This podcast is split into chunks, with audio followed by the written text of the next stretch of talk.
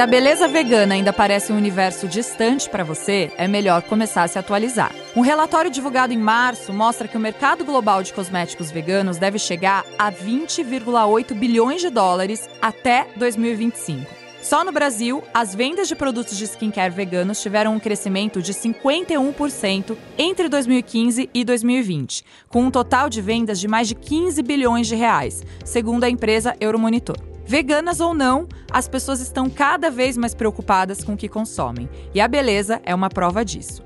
Eu sou a Jana Rosa e hoje vou conversar com uma expert nesse assunto para saber como veganismo, skincare, consumo e diversidade podem andar juntos. Minha convidada é a Mona Lisa Nunes, médica dermatologista vegana, especialista em sustentabilidade e beleza natural e fundadora e CEO da Derma Vegan, clínica de dermatologia e wellness. Que chiquérrima! Ai, maravilhosa! Eu achei chique. Obrigada, Jana. Minha amiga! é minha amiga! É CEO. E aí? Como você Tô tá? muito feliz. Tô muito feliz pelo convite e falar sobre esse assunto que é tão importante para mim, que eu sinto que é a minha missão aqui nessa terra. É muito gratificante, de verdade. Chego e fico emocionada. Ai, que lindo. Bom, você sabe que aqui no podcast da Bonita de Pele a gente chora todo episódio. Então, assim, esse momento vai chegar. Mas eu queria começar lembrando de como a gente se conheceu, porque eu nunca esqueci. E eu nem tinha Bonita de Pele nessa época ainda. É. Acho que era 2016, né? 2016, Sim. 17, por aí. Nossa, foi mesmo. 2016. Era um evento de beleza, lembra? Sim, lembro. E aí a gente se conheceu, eu tava lá por outros motivos, e aí você me contou: eu tô estudando, sou, sou médica, tô na faculdade e vou ser dermatologista. E aí a gente uhum. se conectou pelo Instagram e eu fiquei lá te seguindo até depois criar a Bonita de Pele e a gente ficar mais conectada ainda. Sim. Mas eu queria saber, naquela época você já era criadora de conteúdo quando você tava na, na faculdade? O que que tava acontecendo na sua vida? Onde você tava? Como que era? É, eu produzo conteúdo para internet desde 2014, mais ou menos. Eu estava na faculdade de medicina ainda. E eu já falava de beleza, já falava de cabelo crespo. E aí, mais ou menos nessa época, eu virei vegetariana. E comecei a falar também de vegetarianismo, sempre já nessa ótica da beleza, porque é algo que eu gosto muito, né? Então, desde a faculdade, desde o início, eu tinha muita dúvida entre dermatologia e cirurgia plástica. Então eu já fazia tudo, metade dermato, metade cirurgia plástica. Eu fazia é, estágio com cirurgião plástico, mas eu era presidente da liga de dermatologia. Então fiz tudo meio que nesse nesse percurso até eu jogar o chapeuzinho para cima do Qual vai ser? Qual vai ser dermato? Só que aí eu percebi que a dermatologia unia esses dois mundos e eu gosto muito da consulta. Eu acho a consulta muito especial. E na cirurgia plástica a consulta é um pouco mais enfraquecida do que em relação à dermatologia. E na dermatologia eu consigo fazer procedimentos cirúrgicos. Então eu acabei decidindo pela dermato e eu acho que foi a melhor escolha que eu já fiz, até porque eu consigo unir essa essa minha missão mesmo de propagar o veganismo como algo leve, como algo possível, principalmente dentro do universo da beleza, porque é muito mais simples do que a alimentação, digamos assim. E de que cidade você é, Mona? De Barreiras, na Bahia. De Barreiras? Interior, você fez faculdade onde? Eu fiz faculdade na Federal de Alagoas. Uau! Então, nessa época que a gente se conheceu, você estava em Alagoas Isso. e daí você veio para São pra Paulo um fazer um evento. Uhum. Mas você começou a falar de beleza, de, de vegetarianismo e tudo mais. Você já estava no primeiro ano da faculdade? Eu já estava lá pro quarto. Já estava no quarto? É. Ah, e daí você falou, preciso contar, contar, sobre isso aqui na internet também. Isso, isso. O movimento começou por conta do meu cabelo, que eu passei por transição capilar. Na época, isso foi muito forte para mim. Eu, eu, sinto que foi algo, um ponto de virada na minha vida foi a transição capilar, que foi o que me motivou a criar um canal no YouTube para falar sobre isso. Eu nem falava de medicina no canal, porque eu fiz o canal exatamente para me expressar além da medicina. E aí, só que descobriram que eu fazia medicina e começaram as perguntas: como foi que você passou? E aí, como é o dia a dia? Como é ser estudante? Acabou. Aí eu comecei a. como foi que você passou? É maravilhoso, é... né? Todo mundo quer saber como Até você passou. Até hoje é o vídeo mais visto do meu canal, com mais visualizações. É como eu passei medicina, minha história. e aí eu, eu comecei a mostrar o meu dia a dia de estudante de medicina. Então ficou um canal do YouTube muito pessoal. Muito da minha vida, do que eu acreditava, do que, que eu estava vivendo no momento.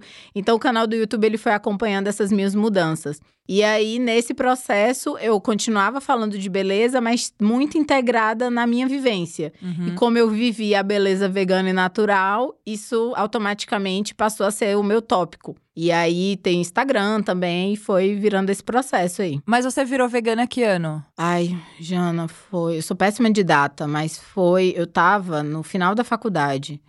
Então deve ter uns cinco anos, seis. Ah. Ah, mais ou Então menos. você estava no final da faculdade. Eu amo a Foi. história de como você virou vegana. Você pode contar ela aqui, que é muito fofa. Porque tem no canal Posso, também, tem, né? Tem, tem. Como foi? Você já Então, era vegetariana já fazia era vegetariana. Já tinha uns dois anos. Aham. E aí eu assisti o filme Okja. Tava lá, vamos assistir um vídeo sobre um porco. Ok, né? Tranquilo, tildo assim. É, eu amo a- os atores do filme. Falei, vou assistir esse filme. Eu e a minha irmã comendo uma pipoquinha como se não fosse nada. Eu não fazia ideia que o vídeo falava sobre esse tópico do, da crueldade animal. Não fazia ideia. Aí tá eu assistindo o filme com a minha irmã, daqui a pouco, lá pro meio do filme, final do filme, tá a gente chorando Nossa. É absurdamente.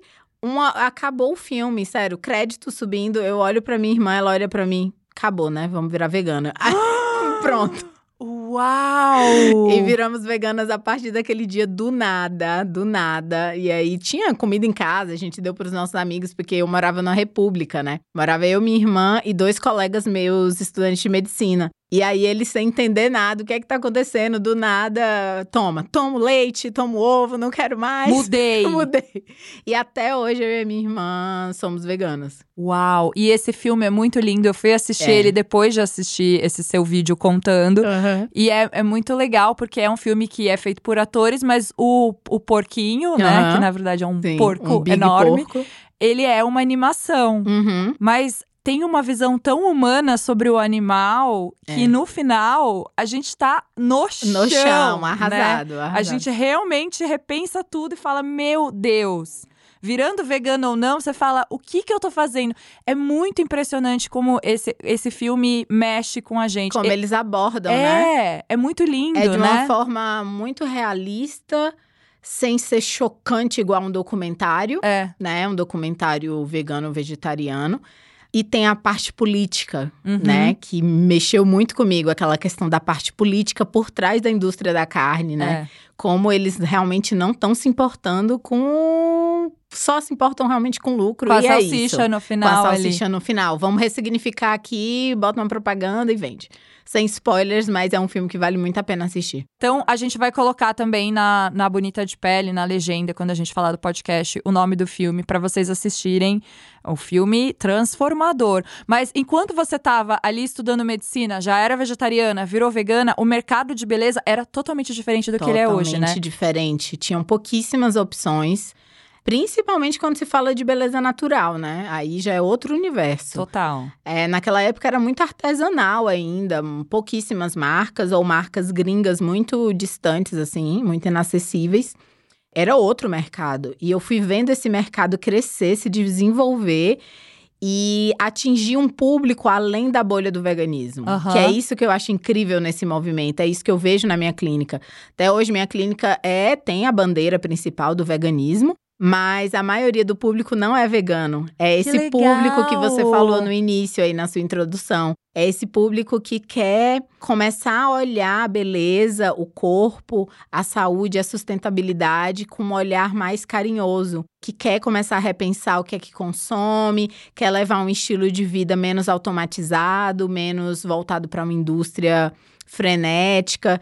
Então, são as pessoas que querem também ter uma visão de uma beleza é, mais humanizada, menos padronizada, mais natural, menos intervencionista, uma medicina menos medicamentosa. Esse é o público principal da clínica, que é essa Incrível! galera maravilhosa. Eu falo que meus pacientes são uns anjos, eu amo meus pacientes, eles são maravilhosos. Que legal. E as pessoas falam muito desse tipo de beleza, chamam até de holística, que é. eu acho que é uma palavra que as pessoas podem até achar que tem uma coisa quase mística uhum. nela. Mas eu achei legal que você falou uma beleza mais humanizada, né? Sim. Porque é uma beleza que integra tudo. O que eu vou usar, o que eu vou consumir, como eu vou me sentir. A maneira, Isso. eu imagino que a maneira também como você fala com o paciente, tá ali, né? e, e, e consulta e trata ele, tudo isso impacta no final. Tudo isso impacta na forma como, no, no final das contas, a pessoa vai se cuidar em casa, né? Ela vai com outro olhar sobre o autocuidado. Não só passar um creme de uma forma automatizada, mas não, sentir a própria pele, entender o que, é que a pele precisa. Eu sempre falo, quem mais conhece a sua pele é você mesmo. Não vai ser eu, eu tenho um olhar profissional, mas o paciente é quem conhece mais a própria pele, deveria conhecer mais a própria pele.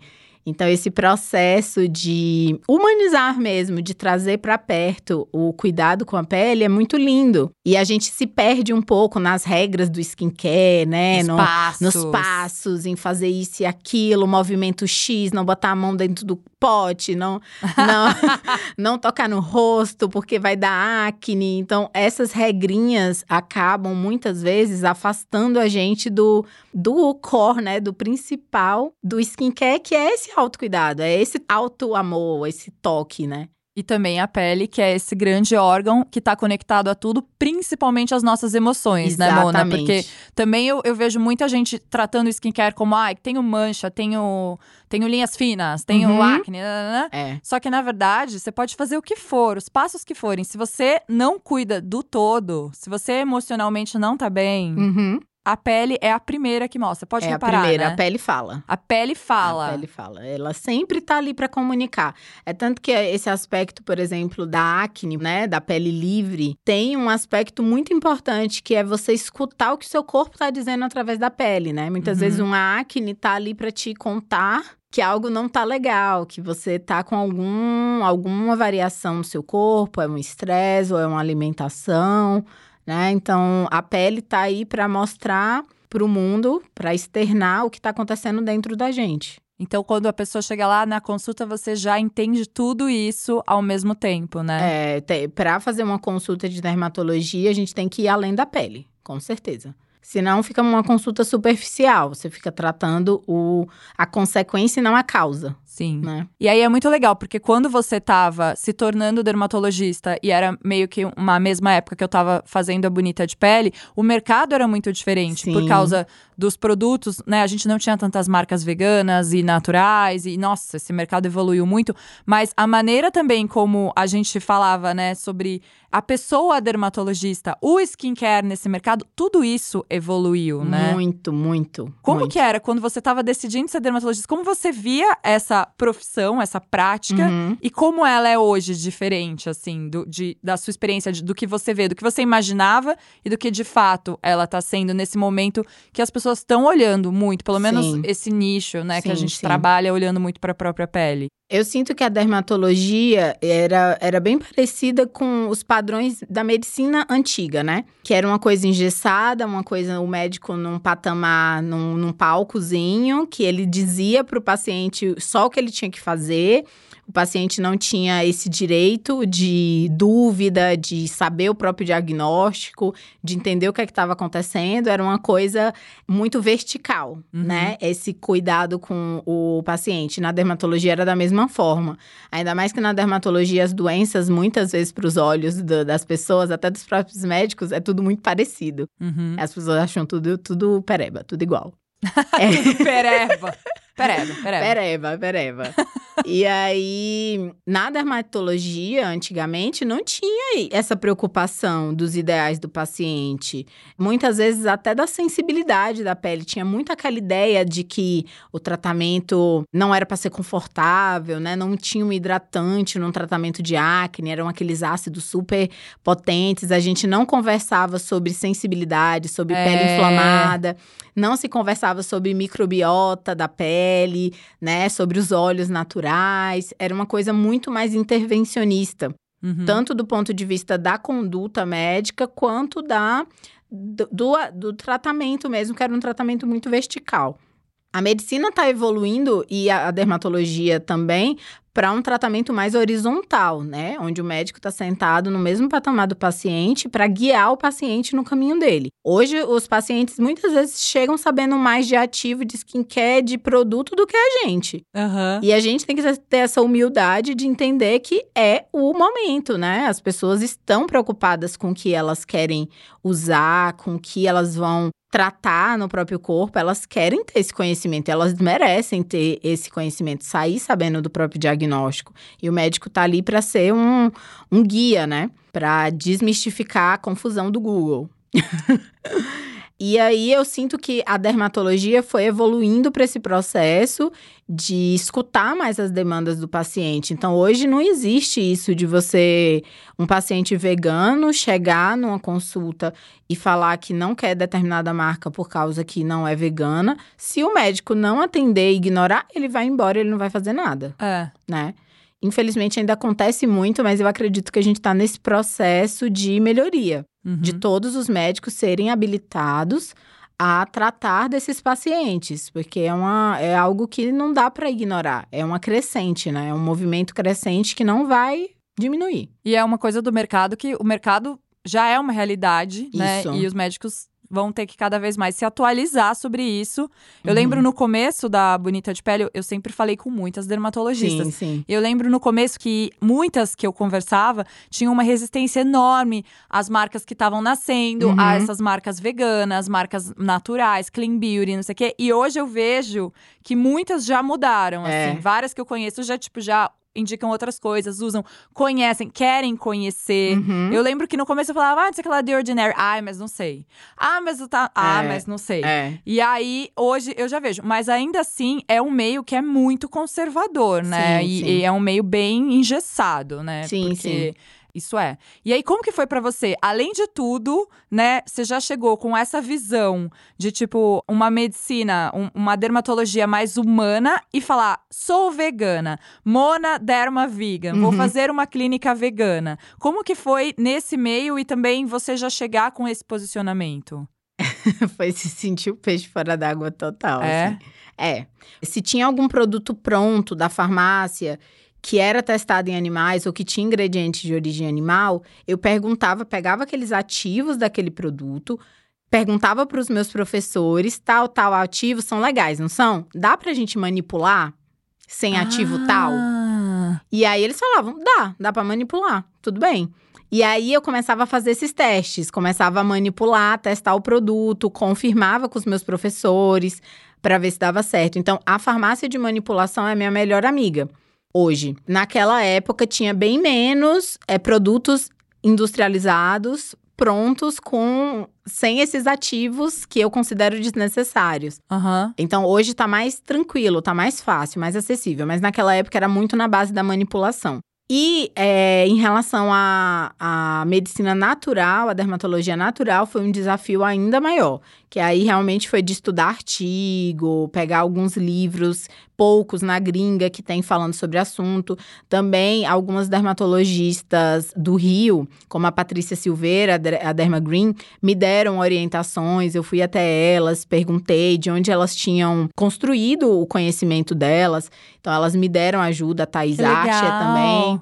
Então, a gente trocou uma ideia. E aí, eu juntei o mundo da dermatologia natural, que é o mundo dessas dermatologistas, com o veganismo. Aham. Porque é, elas sabem tratar pacientes veganos, sabem, mas não é a, a, a bandeira principal, né?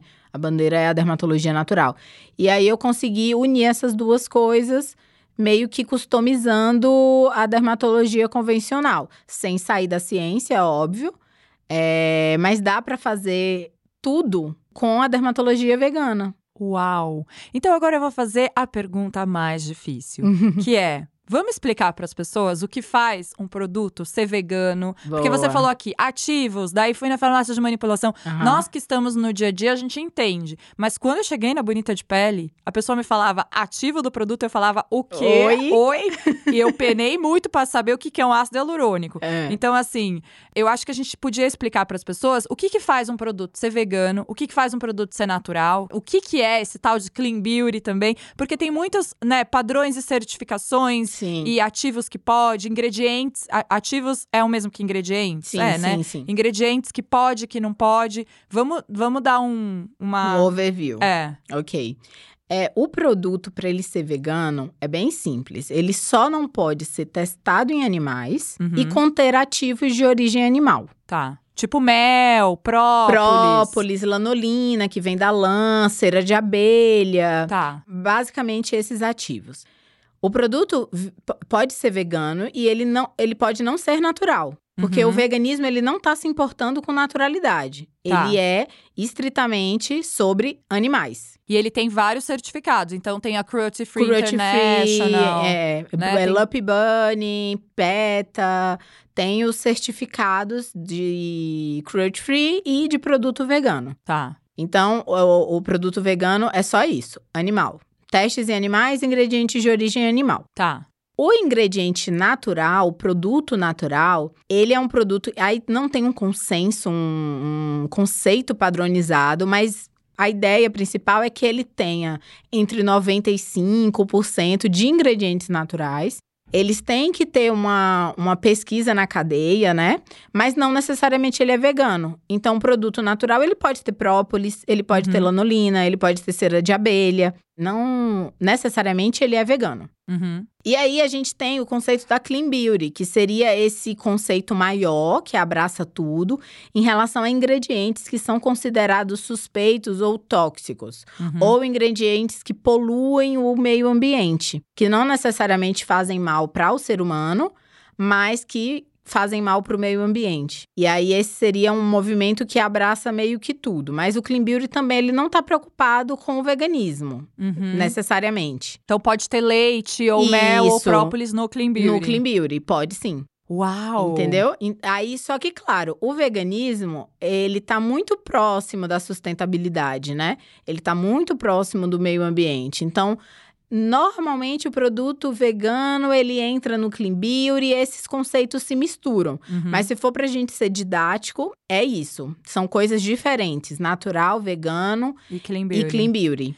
É muito legal porque muitas marcas hoje se posicionam veganas e a maioria das que estão nascendo já se posicionam ou veganas ou cruelty free. É. E também tem uma diferença, né? O vegano é o ingrediente que que É, tem todos um ingrediente. não tem não vem de animais, mas também tem o cruelty free que é não testamos em animais, mas usamos própolis. Isso, né? exato. Então assim, hoje a maioria das marcas de beleza que estão nascendo nos últimos anos, isso já é uma coisa normal, não é nem Normal, né? no começo Nem da Bonita pensa, de Pele, é. eu não fazia a menor ideia dessas coisas. Também, gente, eu vim da moda, tá? Desculpa. Aí eu começava a mostrar os produtos e as pessoas, é cruelty free? É vegano? Eu falava, meu Deus, eu não sei o que é nada disso. Ah. E aí, com o tempo, fui aprendendo, mas hoje eu percebo que as pessoas não. na- naquele momento era o que elas questionavam. Uhum. É cruelty free? É vegano? Eram essas duas coisas. E agora eu vejo que ninguém mais questiona porque as pessoas, as marcas já Já se entenderam, já se posicionaram. Então É. muitas marcas falam, somos cruelty free, ou falam, somos cruelty free, somos veganas. Aí tem Uhum. as marcas que falam, somos cle- clean beauty. Só que é muito legal porque o clean beauty tem essa tabela aí de ingredientes que É. são considerados. Tem a tabela da Europa, É, né? O Ingredientes. IWG. É, mas não é uma coisa também muito consolidada, Não, global, né? não, Tipo, não. então também tem a marca que fala, sou clean beauty, mas daí a outra fala, mas você não é, mas eu sou. Isso. Então, eu vejo que de todas essas, o cruelty free é o que é mais padronizado É, hoje, né? é. A certificação. A certificação do vegano e cruelty free Ah, do é vegano do também. vegano também. É tipo, se, se tiver algum ingrediente de origem animal, a marca tá cancelada para Hoje, sempre. não é nem Hoje, amanhã. É. É. Então, o, o cruelty free e o vegano são bem seguros, assim, Aham. dentro dessas certificações. Porque tem marca que bota um coelho aleatório lá. E é o certificado que a marca fez pra ela mesma. Amo. Mas. ah, eu quero me certificar de É, alguma coisa. Exato, aí bota um coelhinho lá. Mas é, a gente tem umas quatro certificadoras aí muito consolidadas e aí dá pra confiar. É, uma vez eu fui num evento da Cruelty Free International e eu fiquei muito passada com o tempo que leva pra tirar o É. selo deles, porque eles vão na cadeia inteira de cada fornecedor, tem que certificar o fornecedor, daí vai pra não sei quantos mil documentos. Então Sim. é uma coisa real, séria, né? E aí o vegano, o Clean Beauty não tem ainda Um essa consenso. esse consenso e a beleza natural também A beleza natural não tem o consenso, mas já É, tem bom, os ingredientes, né, que isso. são mais conhecidos, isso, né? Isso. Cara, será que um dia vão juntar tudo e fazer um novo nome e falar agora você é tudo ao mesmo é tempo? tudão, Megazord. Mega, é, beleza Megazord, né? Que é meio que o futuro, É, o porque todo futuro. mundo já tá nascendo olhando pra isso, né? Sim. E aí, nessa época, Mona, que você se posicionou, sou uma dermatologista vegana, natural e tal, as marcas também, a gente ainda tinha muito preconceito, né? Com Uhum. no- nós, como humanidade Como do skincare, consumidores. consumidores, a gente tinha muito preconceito antes de, ai, não sei, é Aham. natural, é vegana.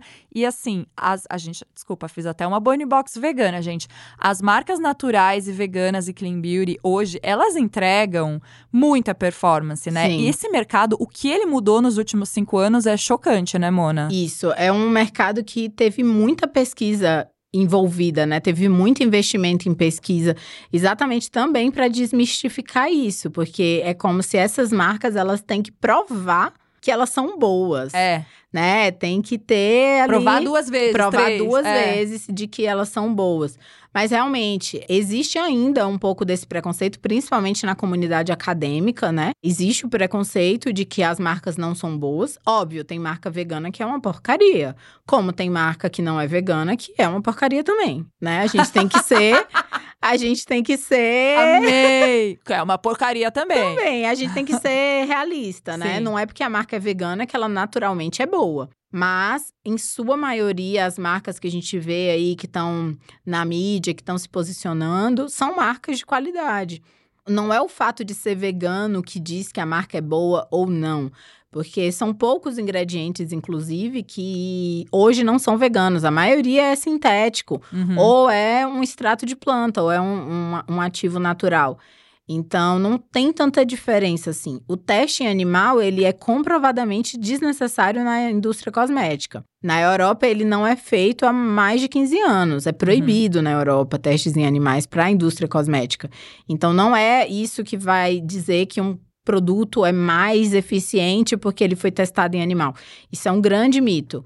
Então, hoje a gente tem mais clareza sobre isso, mas eu, eu acredito que ainda tem um caminho aí para seguir para esses preconceitos realmente caírem. E os grandes grupos de beleza, né, hoje eles conseguem fazer a pele em laboratório Exatamente, pra testar. E, Gente, exatamente. se a humanidade fez fone de ouvido sem fio, não É. vai fazer uma pele em laboratório? Exatamente. Entendeu? Fora que a pele em laboratório, ela é imitando, né, a pele humana, Exatamente. que é completamente diferente de uma pele de coelho. É. Então acaba que fica um teste mais fidedigno Total. do que um teste animal. Total. Agora eu preciso retirar o que eu disse, porque eu falei brincando, obviamente. Uma pele em laboratório é muito mais importante do que um fone de ouvido sem fio. E eu uso fone com fio, tá? Por favor, me respeitem. Vamos falar um pouco mais sobre esse assunto do veganismo, porque assim, você assistiu o filme. Sim. Aí você falou, gente, mudei tudo. Tomem aqui os meus lanchos. A partir de amanhã, novos lanchos maravilhosos, porque os lanchos veganos também são maravilhosos. Mas virar vegana, né? Se Uhum. tornar vegana. Que na verdade acho que não é se tornar, né, Mona? É assim, é mudar. um- mudar a sua vida É. quando você decide ficar vegana, né? Porque não Isso. é só o que você come. O que, que você hoje enxerga como esse, esse estilo de vida, essa decisão, né? Uhum. Essa decisão de ser vegana. É, realmente o veganismo ele tá muito além da comida, né? Ele é um estilo de vida onde você tenta ao máximo não explorar os animais no seu dia a dia de todas as formas possíveis, seja no vestir, seja no seu entretenimento, seja no que você aplica no seu rosto, seja na comida. Então, é um estilo de vida que busca ao máximo, né? Mas a gente faz o possível. Não dá Uhum. Hoje a nossa sociedade ainda não é capaz de fazer tudo sem o uso de animais. E o, o veganismo, para mim, ele abriu minha mente para vários outros aspectos. É um caminho assim que muda a sua, a sua visão sobre muitas coisas, muito além do próprio veganismo, como por exemplo a sustentabilidade. Uhum. Eu comecei o veganismo por conta dos animais. Mas depois eu vi a questão da sustentabilidade, né? De como a gente trata o planeta, de como a indústria da pecuária, é, indústria da beleza, causa danos para a indústria da moda, causam danos muito graves para o meio ambiente. Também comecei a prestar atenção na questão da própria saúde, que hoje é uma coisa que a geração Z leva muito em consideração na hora de consumir. É a questão da sustentabilidade e a questão da saúde. Saíram várias pesquisas que eles pagam até acho que 18% a mais, posso estar errada, mas eles pagam mais por um produto de uma marca que se posiciona como sustentável, como vegana. Uau! É, a geração Z já está vindo com essa mentalidade. É, e essa questão da saúde foi algo que eu percebi na prática, né? Quando eu passei a, a comer vegetariano estrito, meus exames melhoraram muito, minha disposição, meu sono. É, então eu comecei a. Vegetariano ou vegana, desculpa? É, vegetariano estrito é ah, tá. alimentação tá. vegana. Ah, tá. É, tá. porque o veganismo é o estilo, é o de estilo. vida. Ah, olha que bom, não sabia. É, tá. O vegetariano estrito é o vegano na alimentação. Uau! E daí os seus exames começaram a melhorar, melhorar seu sono, tudo? Meu sono, totalmente, assim, começou a melhorar minha saúde. Eu parei para pensar, nossa, realmente, a saúde também melhorou. Mas não era o meu objetivo, assim, principal. Óbvio que eu quero ser saudável, mas não era o meu objetivo principal ao virar vegana. E aí você começa a ver as coisas de uma forma diferente, você começa a ver o entretenimento que a gente faz, né? Por que, que a gente precisa usar animais de uma forma tão cruel para se entreter? Né? Por que, que a gente precisa de rodeio? Por que, que a gente precisa de zoológico? É, tem tantas formas da gente se entreter. Por que, que a gente ainda faz isso com naturalidade? E aí você começa a expandir o seu, a sua sensibilidade para outros aspectos, inclusive para os próprios seres humanos. Uau, maravilhoso. O que mais de consumo você repensou? Olha, eu repensei bastante isso do entretenimento. Eu já não gostava, já não apoiava, mas ficou ainda mais forte para mim a questão do, dos alimentos também, de, por exemplo, comprar mais alimentos orgânicos e de pequenos produtores, uhum. de consumir mais uma moda sustentável, é, que aí já vem a questão do trabalho escravo dos seres humanos, que a gente começa a ver que esses grandes conglomerados, essas marcas gigantescas, usam trabalho escravo, ah, não todas, né? Mas muitas delas não estão na, na, moda livre. E aí, é, essa questão do consumo consciente veio muito junto com o veganismo, no meu caso. Uau, você foi, você foi meio que mudando, pensando em tudo, né? Em tudo. E onde que os cosméticos entraram? Eles entraram de cara, você olhou a sua rotina e falou tchau para todo mundo? Como que você fez para também fazer essa transição da beleza? Sim, foi depois da alimentação. Porque eu era louca da beleza. Até hoje sou, né? Eu sou apaixonada por esse universo muito consumidora de bonita de pele. Ai, muito Boni. Mas muito Boni, Boni raiz, lá das antigas. e aí eu, um belo dia, eu cheguei na minha penteadeira, eu tirei tudo da minha penteadeira. Na época eu não sabia direito quais marcas eram veganas, quais não eram. Era, tipo assim, muito chato de pesquisar. Uhum. Antes era chato de pesquisar, realmente. Você tinha que botar no Google, ah, tal marca, tal produto de tal marca. Porque tem marca que é cruelty free, mas tem produtos que são veganos e não são. E aí, naquela época, era mais chato, que a gente não via muitos selos, né? É, as marcas não se posicionavam muito. E aí eu, eu, coloquei tudo na cama e saí separando. E foi bizarro, assim. De acho que 30% dos meus produtos eram veganos. Uau! Tinha muito produto e a maioria não era. E aí eu sou contra o desperdício, né? Eu continuei usando a maioria das coisas, o que eu pude dar para pessoas que eu sabia que iriam usar e iriam aproveitar, eu dei, mas fiquei usando tudo e fui fazendo trocas nas compras que eu precisava fazer depois. Uhum. E é o que eu indico para todo mundo. Quem quer começar a fazer essa transição, olhar para esse aspecto, não sai jogando tudo fora. Também Óbvio. isso não é sustentável. Vai trocando aos poucos, vai é, trocando os produtos de consumo muito acelerado, como produtos para banho, né? A gente pensa na máscara de cílios, que demora meses para acabar, mas esquece do sabonete, esquece do, do desodorante, coisas que a gente usa muito no dia a dia. E aí eu fui fazendo isso, eu fiz tudo muito de uma forma meio brusca, porque eu fiquei muito impactada de verdade. Mas eu queria saber dali o que é que eu não compraria novamente. Uhum. E aí eu fiz isso um belo dia lá em casa. Uau, gente, é muito bom, né? Eu lembro quando eu conheci a Cristal Muniz, sim, eu sim. perguntei isso pra ela também. Eu falei, meu, como foi? Tipo, você decidiu fazer um ano sem lixo, né? Vou uhum. mudar a minha vida inteira. E todos os cosméticos que você tinha, ela falou, cara, usei até o final, duraram uhum. um mês. Porque a gente tem essa, essa visão romântica da coisa, sim. que é você falar, estou mudando de vida. Só que esse estou mudando de vida e Não joga presta, tudo. lixo. É lixo, né?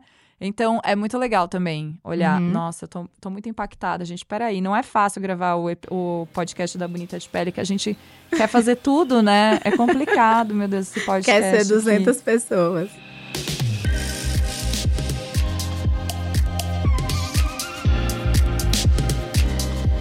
Ah, vamos falar da clínica?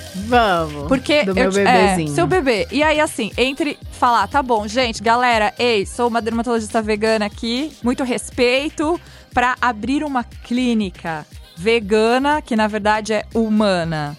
Como que foi esse passo? E como que. Que horas que você dorme, Mona? Porque daí você cria conteúdo, aí você é médica, aí você tava dando plantão, que eu me lembro. Eu lembro muito bem no começo do Covid, vários vídeos seus, você com a cara toda marcada com a máscara, que você tava lá na linha de frente também. Como que foi isso? Assim, no meio de tudo, ainda tem uma clínica. Eu acho que a vontade estava tão forte, sabe, de ter o meu espaço, de atender esse meu público, porque o que aconteceu? Como durante anos eu comecei a produzir esse tipo de conteúdo, eu fui atraindo pessoas interessadas nesse tipo de conteúdo. Aham. Então eu já tinha uma galera que ficava. Quero, quero consulta, quero ser atendida, quero. E aí eu comecei a atender num escritório alugado aqui em São Paulo, que era eu alugava por hora. E aí eu comecei a atender dermato dessa forma. Isso já foi durante. no- no- quando a pandemia tinha melhorado um pouco. Eu dava muito plantão, foram esses plantões que. Principalmente antes eu dava plantão sem ser na época do Covid, né? Pra juntar dinheiro pra conseguir, não sou rica nem herdeira. Então eu tive que ralar muito pra conseguir juntar o dinheiro pra comprar, pra poder montar a clínica. E na época da Covid eu fui dar plantão na linha de frente. Foi uma loucura, né? Saúde mental foi pro lixo. A gente conversou muito sobre isso, né? É. Mas durante a pandemia eu consegui produzir também mais conteúdo, que querendo ou não, eu tinha um pouquinho de tempo a mais, porque é por causa do isolamento. Uhum. E aí eu comecei a, a crescer muito essa vontade, muito essa vontade, muito essa vontade. Aí meu marido simplesmente falou: vou começar a procurar um lugar.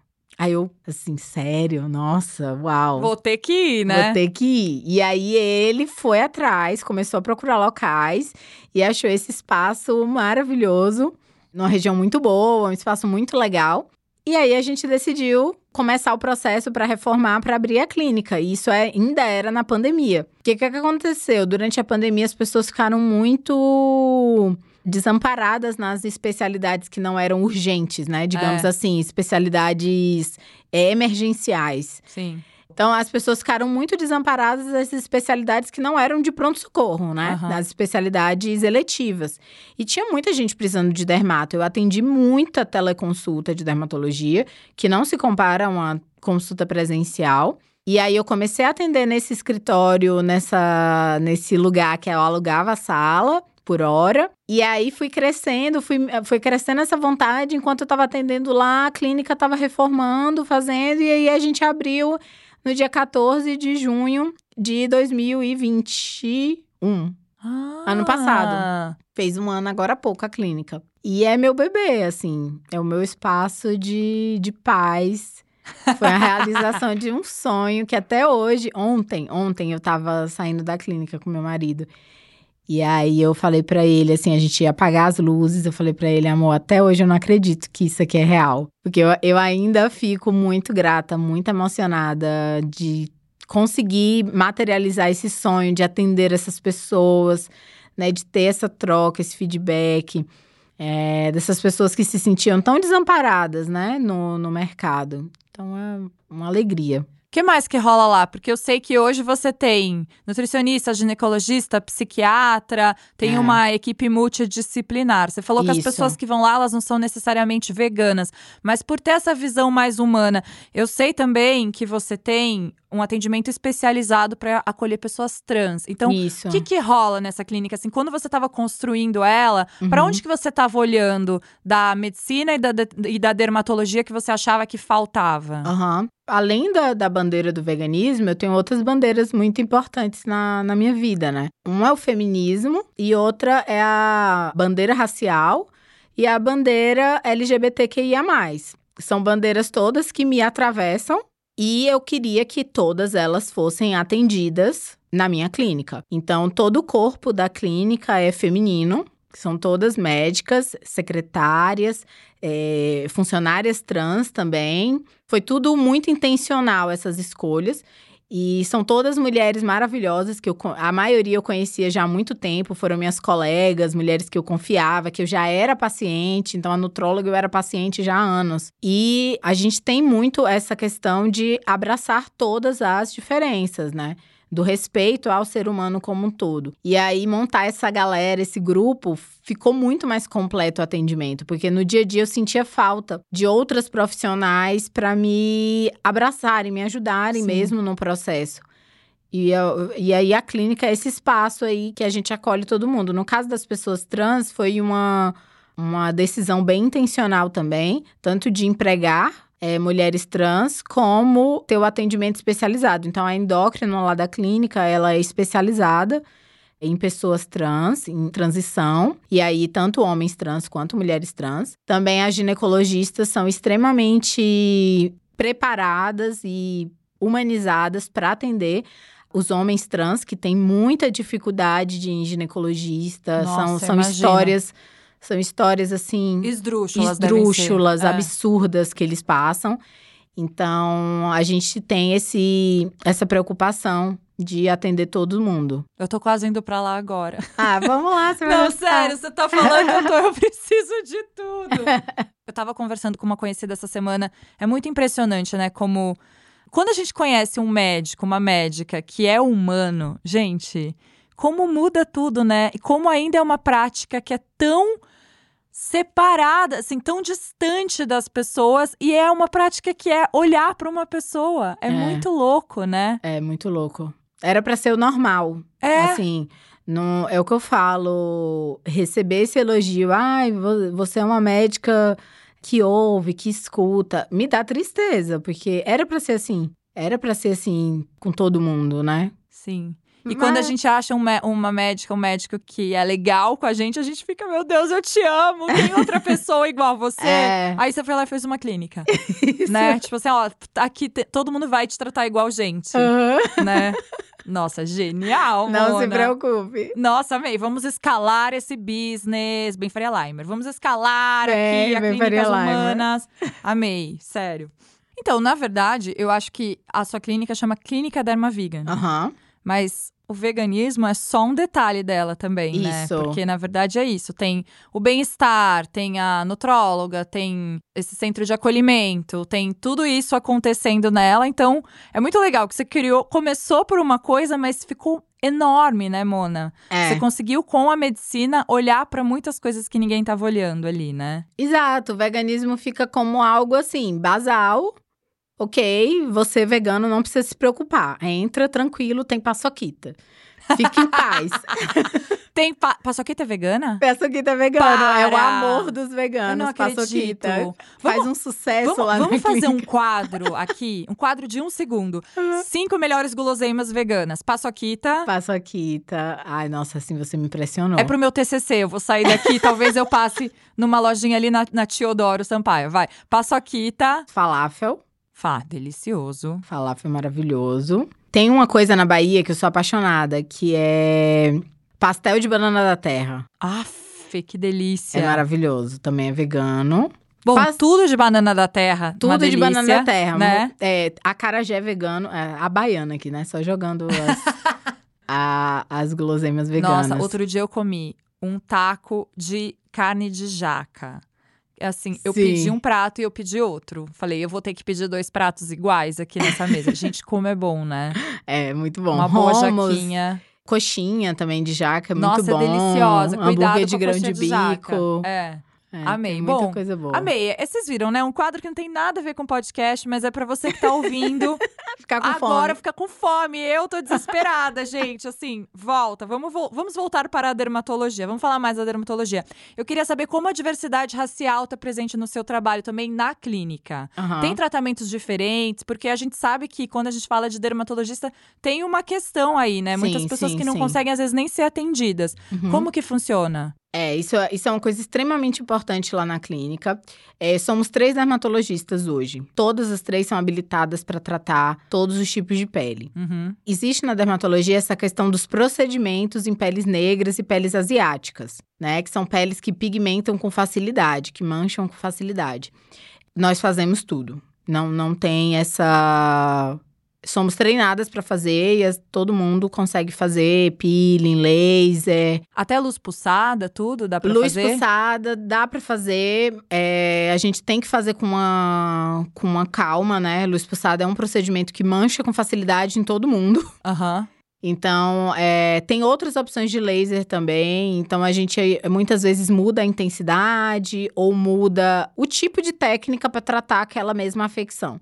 Sim. Porque a gente recebe muito essa pergunta na Bonita de Pele. Os ácidos, esses tratamentos, esses Isso. lasers na pele negra ou na pele retinta. Uhum. Então, todas as pessoas conseguem fazer tratamento se buscarem uma pessoa que sabe tratar a pele dela isso, ali. Isso. Que legal. Porque da mesma forma que não dá pra fazer tudo em todo tipo de pele, Aham. é a mesma coisa com a pele negra e com a pele asiática. A pele asiática também mancha bastante? Mancha com facilidade. Assim, com espinha, Sim, com, com essas coisas. sim. Que legal. E normalmente eles têm mais acne, por exemplo, né? Que é o mais comum.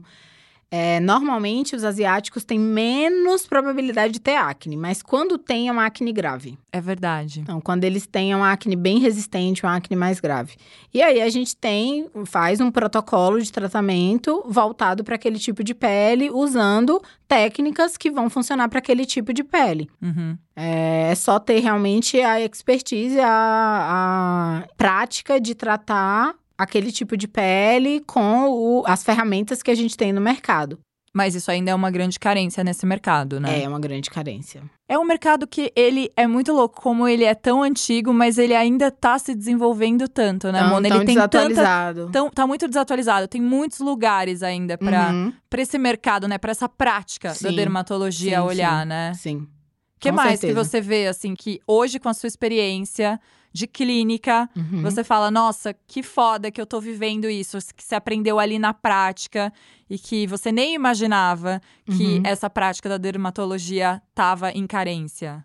Eu acho que o método de tratamento que a gente formulou lá na clínica é muito conhecido e é o mais feito que os tratamentos dermatológicos eles sejam com aspecto um pouco mais pontual. Não sei se você já percebeu isso.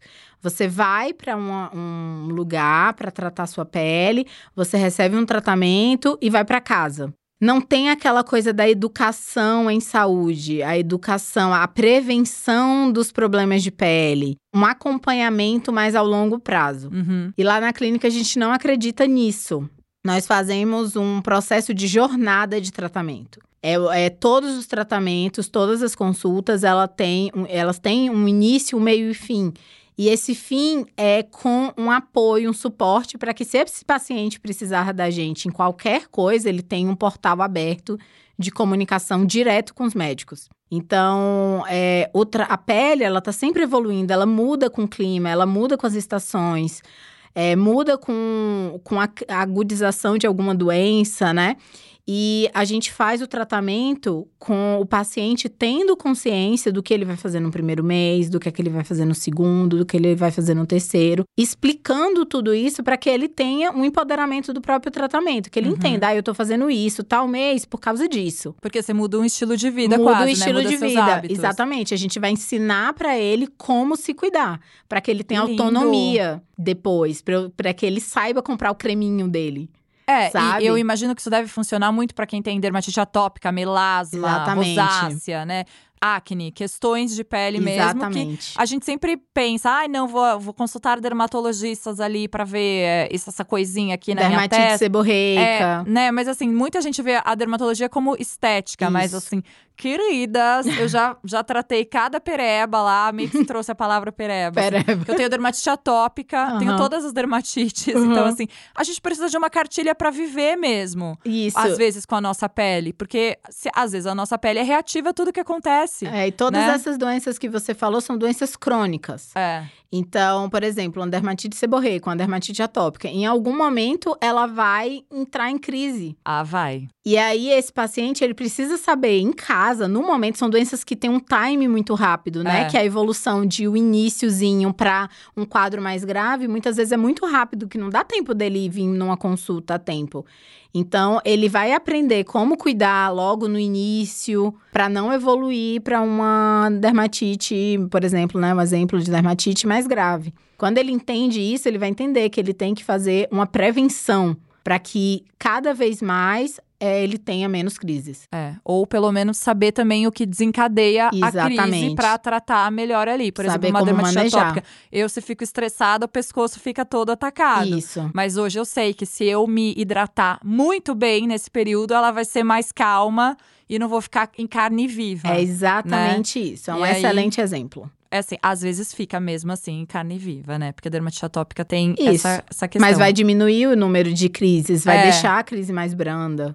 Tudo isso vem de conhecimento. É, e às vezes a gente tem que a gente mesmo se conhecer porque não tem também uma tem muita gente que não tem um- um- uma relação legal com a dermatologista para ter essa abertura, então você já monta isso pra pessoa ter essa relação com você e com o time todo que tá ali, né? Isso. Incrível, maravilhosa. Nossa, essa mulher é empreendedora. Ela, é- ela, ela passou em medicina. Como? Quer saber como? Vá no YouTube.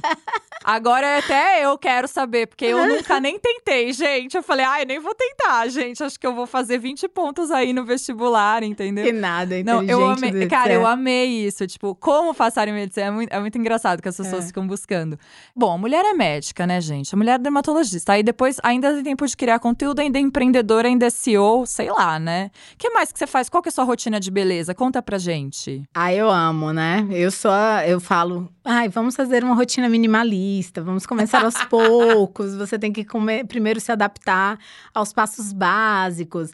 Mas eu uso 300 coisas, eu amo. É? Pra mim, o meu momento é o meu momento do meu creme. O sinal de que eu tô mal da minha saúde mental é começar a ficar com preguiça de cuidar da pele. Aí eu já sei, olha, alerta, psicóloga, vamos lá, vamos conversar. Mas assim, eu faço, todos os meus produtos são é, naturais, Aham. ou da- de Clean Beauty, né? Porque tem marcas excelentes que não são naturais, mas tem muita tecnologia associada e são de Clean Beauty. Eu gosto muito de manhã de usar algum antioxidante, então sempre uso uma vitamina C, ou niacinamida, um resveratrol. Gosto de um creminho para a área dos olhos, porque eu adoro massagear a área dos olhos, adoro fazer aquela aquele yoga facial. Gosto muito de usar hidratante, né? Minha pele é seca, naturalmente seca, então eu tenho que usar hidratante de manhã e hidratante à noite. De manhã, eu normalmente uso algum hidratante com ácido hialurônico, né? Pela, pela questão do estímulo de colágeno, que é maravilhoso. Muito protetor solar. Reaplico o protetor, adoro protetor em pó para reaplicar durante o Uau! dia, acho muito prático. À noite, eu sempre uso algum ácido, algum renovador celular. Então, aí eu vario. Tem hora que é glicólico, mandélico, retinol. Vou mudando aí o ácido que eu vou usar e sou a louca do óleo vegetal.